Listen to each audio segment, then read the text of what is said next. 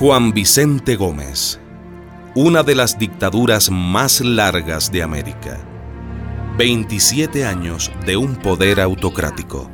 Lo honra el general indiscutible, al benemérito de Venezuela. Desde 1908, cuando derrocó a su compadre Cipriano Castro, se eligió, se reeligió, se volvió a reelegir cuatro veces presidente y jefe supremo del ejército. Venezuela era su hacienda. Prohibió los partidos de oposición, cerró la Universidad Central y desató una represión brutal contra los estudiantes. Robó tierras y ganado. Robó él y su numerosa familia. Se hizo llamar el Benemérito. ¿Cuándo va a venir papá? Ay, muchacho. Eso no lo sabe ni la Virgen de Coromoto. Pero él volverá de ahí de donde lo tienen preso. Ya verán. Argelia Laya. Tremenda mujer, vale. Capítulo 2. Caracas es Caracas. Vengan, vengan muchachos, vengan que le voy a enseñar un tesoro. ¿Qué es, mamá? ¿Qué es? Pero mamá. Aquí en este baúl tengo escondidos hmm, unos papeles, unos libros. Vean este. ¿Qué? Este es un periodiquito que se llama El Fantoche. ¿Qué es? ¿Qué es un fantoche, mami? Gómez, el benemérito de la patria. Ese. Ese es un fantoche, un desgraciado, un mal parido, un ay, uy, mejor me muerdo la lengua. Que Dios o el diablo se lo lleve pronto. Miren, miren, miren esta comiquita. Sí, mami. A ver, a ver, voy a leer. Muchas manos en el plato ponen el caldo morado. No entiendo, mami. Argelia, el plato, el plato es Venezuela. Y miren todo lo que están metiendo la mano. Ay, los gringos, el tío San, los curas, el Partido Liberal, las empresas petroleras, el oro negro que llaman. ¿Y este que está abajo del plato? Este que lo tienen aplastado, apeñuscado. es Juan Bimba. ¿Quién es Juan Bimba, mami? Ay, nosotros, mija, nosotros, el pueblo de Venezuela.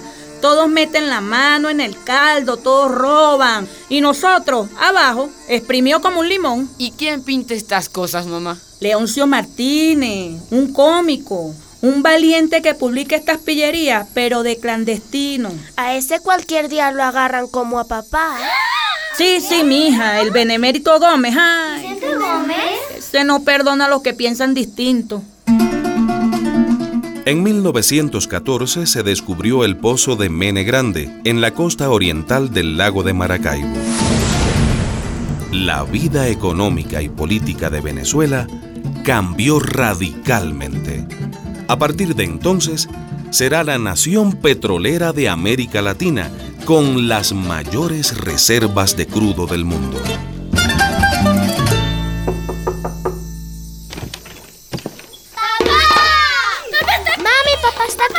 ¡Papá! ¡Papá! ¡Mami, papá está aquí! ¡Mami! ¡Te soltaron, viejo! Aquí estoy, negra. Ay, viejo, qué alegría.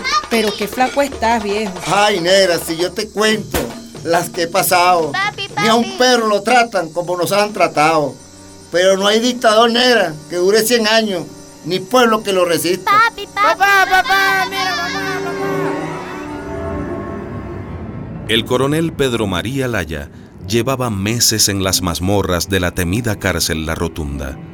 Lo acusaban de ser enlace con los revolucionarios, de traficar armas que venían del exterior para derrocar a Gómez. Viejo, Dime, negra. viejo, te voy a preparar un sancocho de pescado. Con tanta falta que me hace, negra.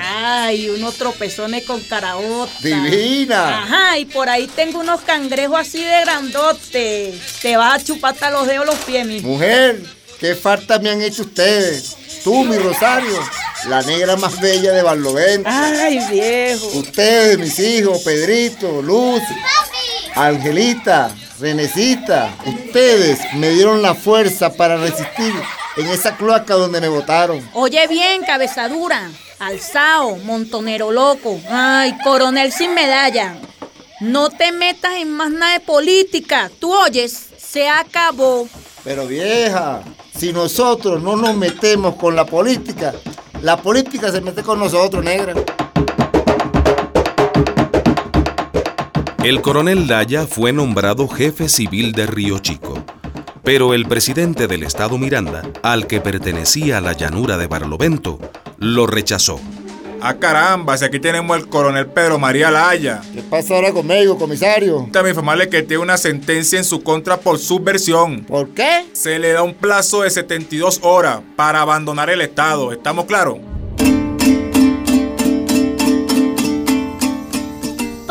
Papá? ¿Por qué? Porque los ricos hacen lo que les salen de las bolas, hija. Ellos, los grandes cacao, mandan. Por eso, óyeme bien, óyeme bien. Por eso nosotros tenemos que luchar para que las cosas cambien. ¿Y ahora qué hacemos, viejo? Los botan de aquí. ¿A dónde? ¿A dónde, pa? ¿A dónde vamos? Papá. A Caracas, ¿para dónde más? A Caracas. A mí no me gusta Caracas. Mucha bulla, mucho bululú. Bueno, Rosario. Recuerda, aquello de que Caracas es Caracas y lo demás es Monticulebra. Pero, ¿y con qué nos vamos? Ah, Pedro María, ¿qué llevamos? Nos vamos con los puestos. Allá veremos. ¿Y esta casa? ¿Y las cosas? ¿Y, y puedo llevar las comiquitas del gato Félix, papi? Sí, Pedrito, pero deprisa. Sí. Ese presidente de Miranda nos quiere fuñir y hay que echarle pichón a esta vaina. Vamos, vamos, vamos a recoger los macundales, que nos vamos para Caracas. Caracas, la capital de Venezuela, la cuna del libertador Simón Bolívar, la ciudad de los techos rojos.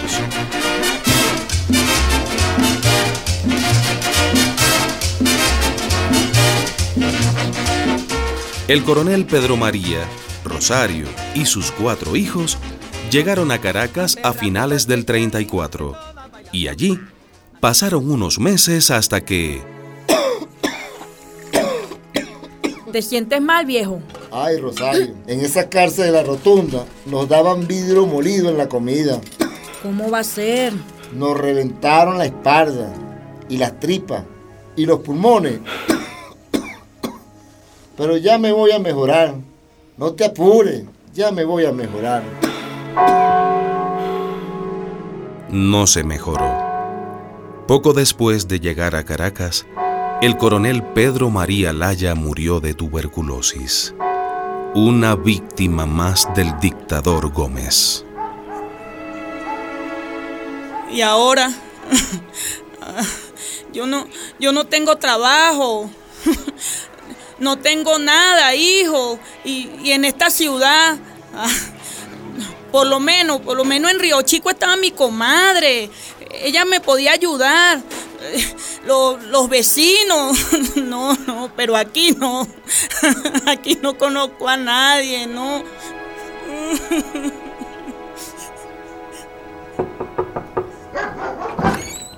Lo siento, señora, pero usted hace tres, tres meses que no me paga. Dame una oportunidad, hermanito. Yo, yo voy a conseguir un trabajito. Yo voy a conseguir un trabajito. Hermanito, ningún, ningún. Ay, no. Si usted en una semana no me paga, yo le mando a la policía para que la desaloje. A la policía, no, pero, pero.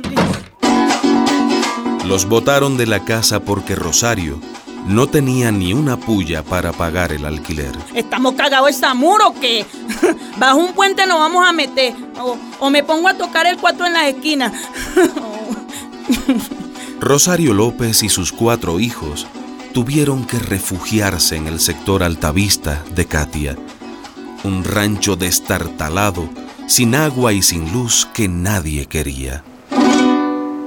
Mami, Dime, hija. mami, en la iglesia del Redentor donde nos colamos René y yo, Sí, mami, Argelia y yo nos colamos. dicen que Dios nunca te vota, que... Dios.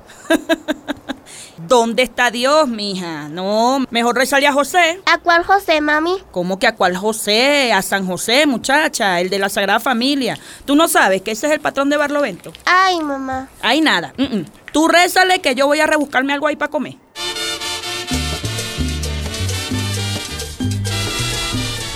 Se acercaban las navidades. En el mercado de San Jacinto Rosario se cruzó con un vendedor de lotería. Negra linda, ven, ven. Ven acá, ven. Ajá, ¿qué? Cómprame este quintico de real. Mira que aquí está tu suerte, jura lo que es así. No, no, no. ¿Qué va, mijo? De suerte yo no tengo nada. Ay, ¿cómo va a decir eso? Claro que sí, no sea pavosa.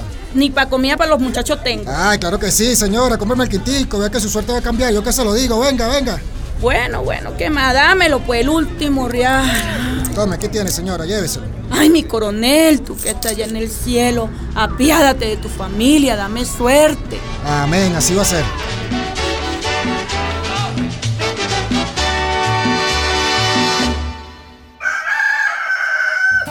Al día siguiente, cuando Rosario vio los números en el kiosco de Altavista, su corazón dio un vuelco.